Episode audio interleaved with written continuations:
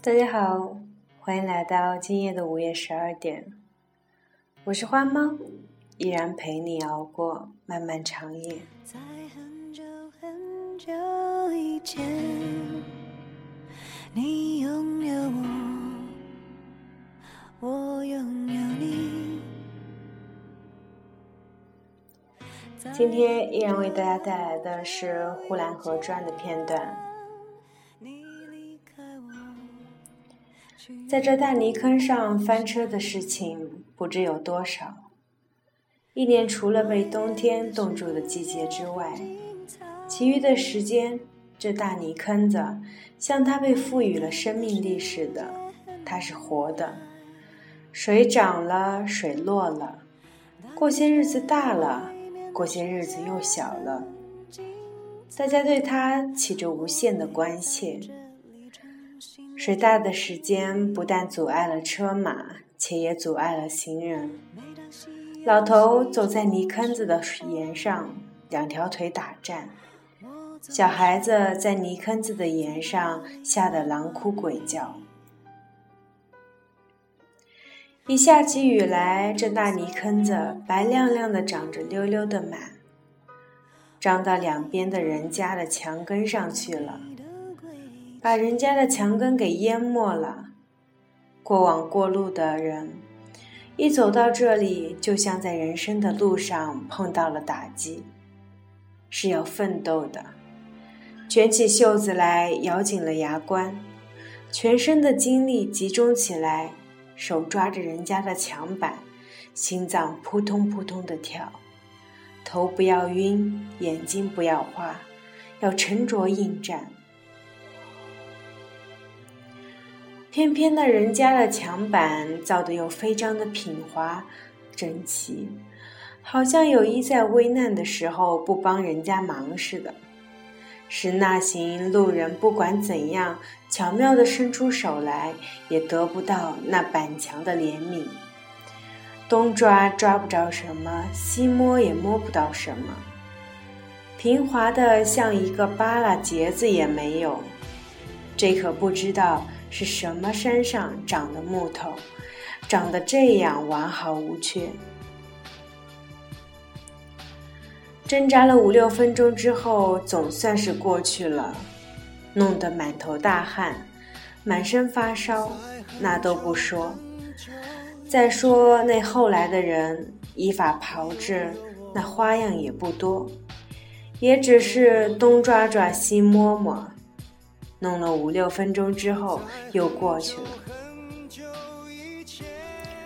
一过去了，可就精神饱满，哈哈大笑着，回头向那后来的人，向那正在艰苦阶段奋斗着的人说：“嘿，这算什么？一辈子不走几回险路，那不算英雄。可也不然。”也不一定都是精神饱满的，而大半是被吓得脸色发白。有的虽然已经过去了多时，还是不能够很快的抬起腿来走路，因为那腿呀还在打颤。这一类胆小的人，虽然是险路已经过去了，但是心里边无由的升起来一种感伤的情绪。心里颤抖抖的，好像被这大泥坑子所感动了似的，总要回过头来望一望，打量一会，似乎要有些话说，终于也没有说什么，还是走了。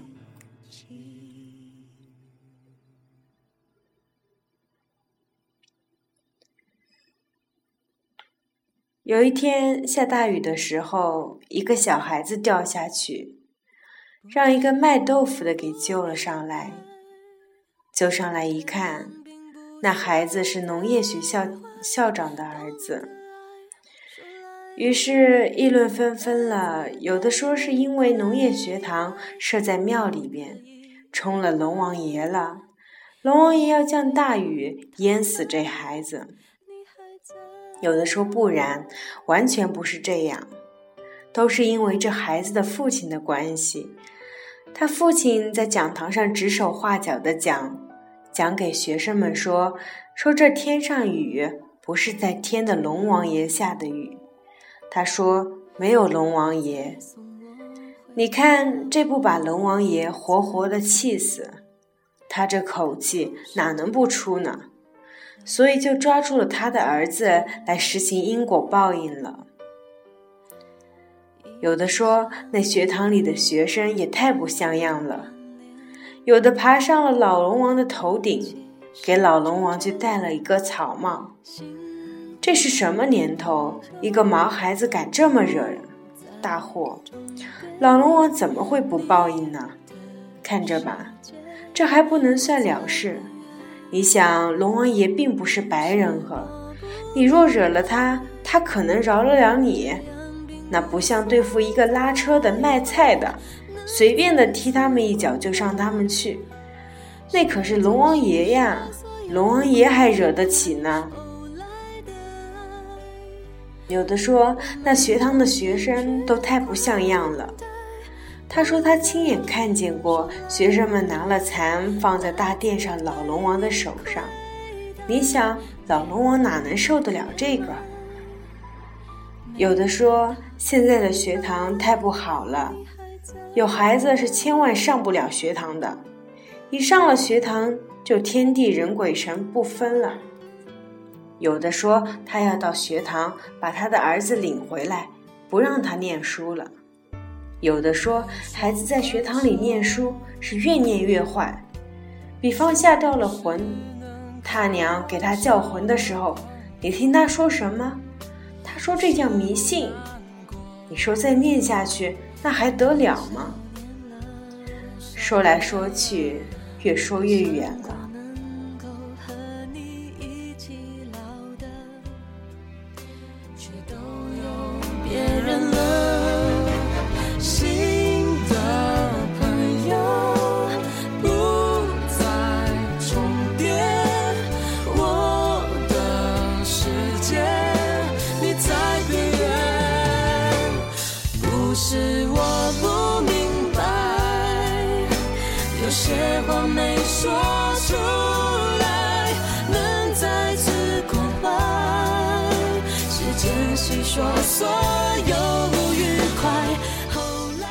过了几天，大泥坑子又落下去了。泥坑两岸的行人通行无阻。再过些日子不下雨，泥坑子就有点像要干了。这时候又有车马开始在上面走，又有车子翻在上面，又有马倒在泥中打滚，又是绳索、棍棒之类的往外抬马。被抬出去的赶着车子走了，后来的陷进去再抬。一年之中，抬车抬马，在这泥坑子上不知抬了多少次，可没有一个人说把泥坑子用土填起来不就好了吗？没有一个。有一次，一个老绅士在泥坑涨水的时候掉在里边了。一爬出来，他就说：“嘿，这街道太窄了，去了这水泡子连走路的地方都没有。这两边的院子怎么不把墙拆掉了，让出一块来？”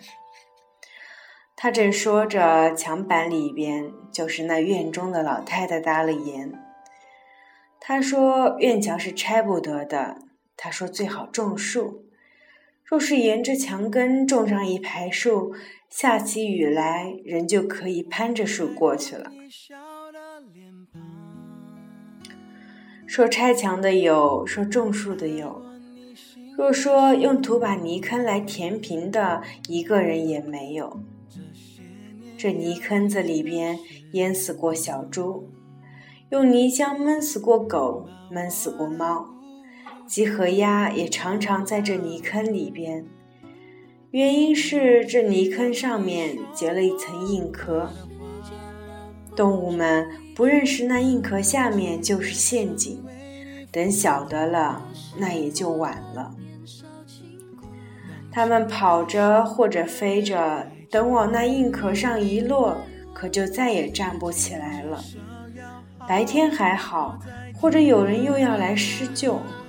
夜晚可就没有办法了。他们自己挣扎，挣扎到没有力量的时候，就很自然地沉下去了。其实也或者越挣扎越沉下去的时候，有时至死也还沉下去的事也有。若是那泥浆的密度过高的时候，就有这样的事儿。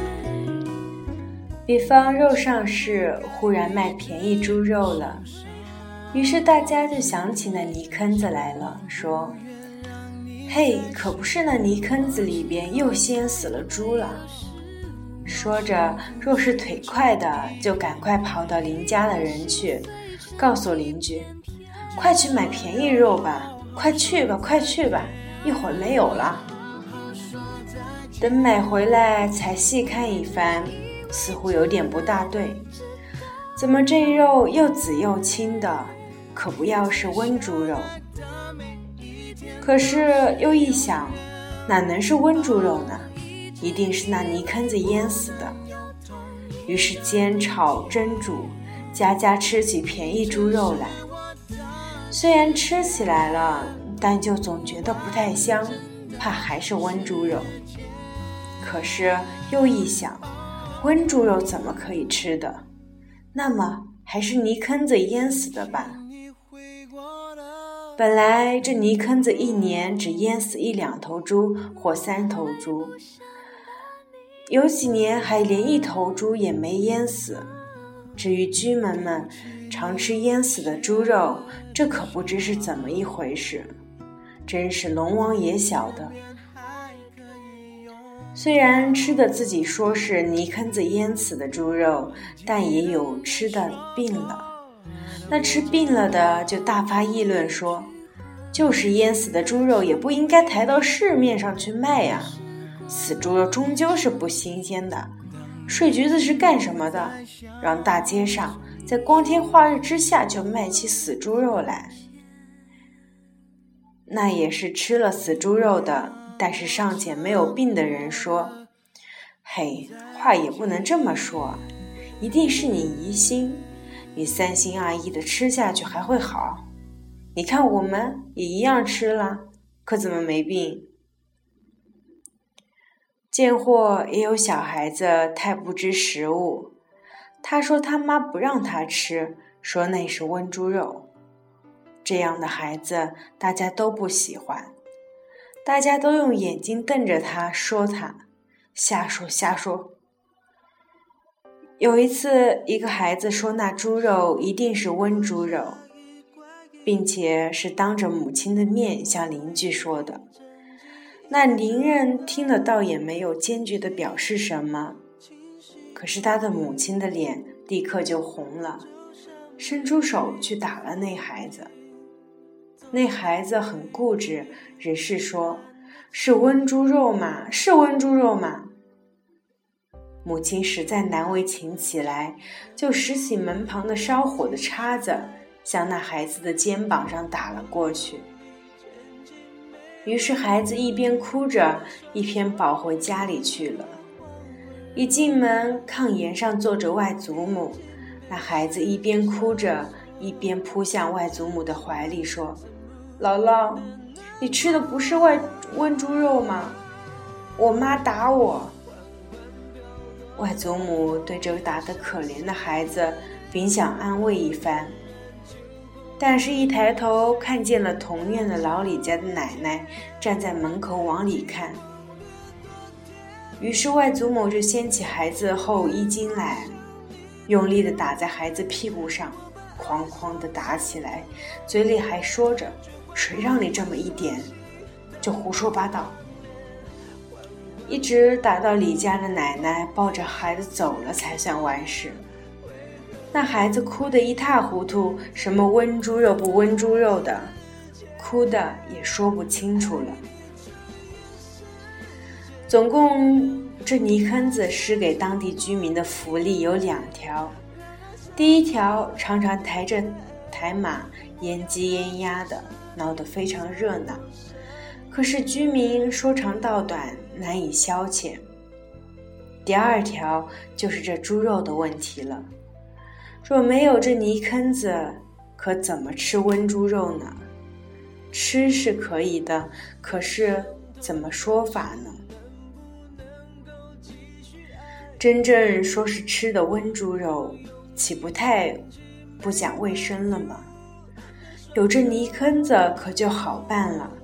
可以是温猪变成腌猪，居民们买起肉来，第一经济，第二也不算什么不卫生了。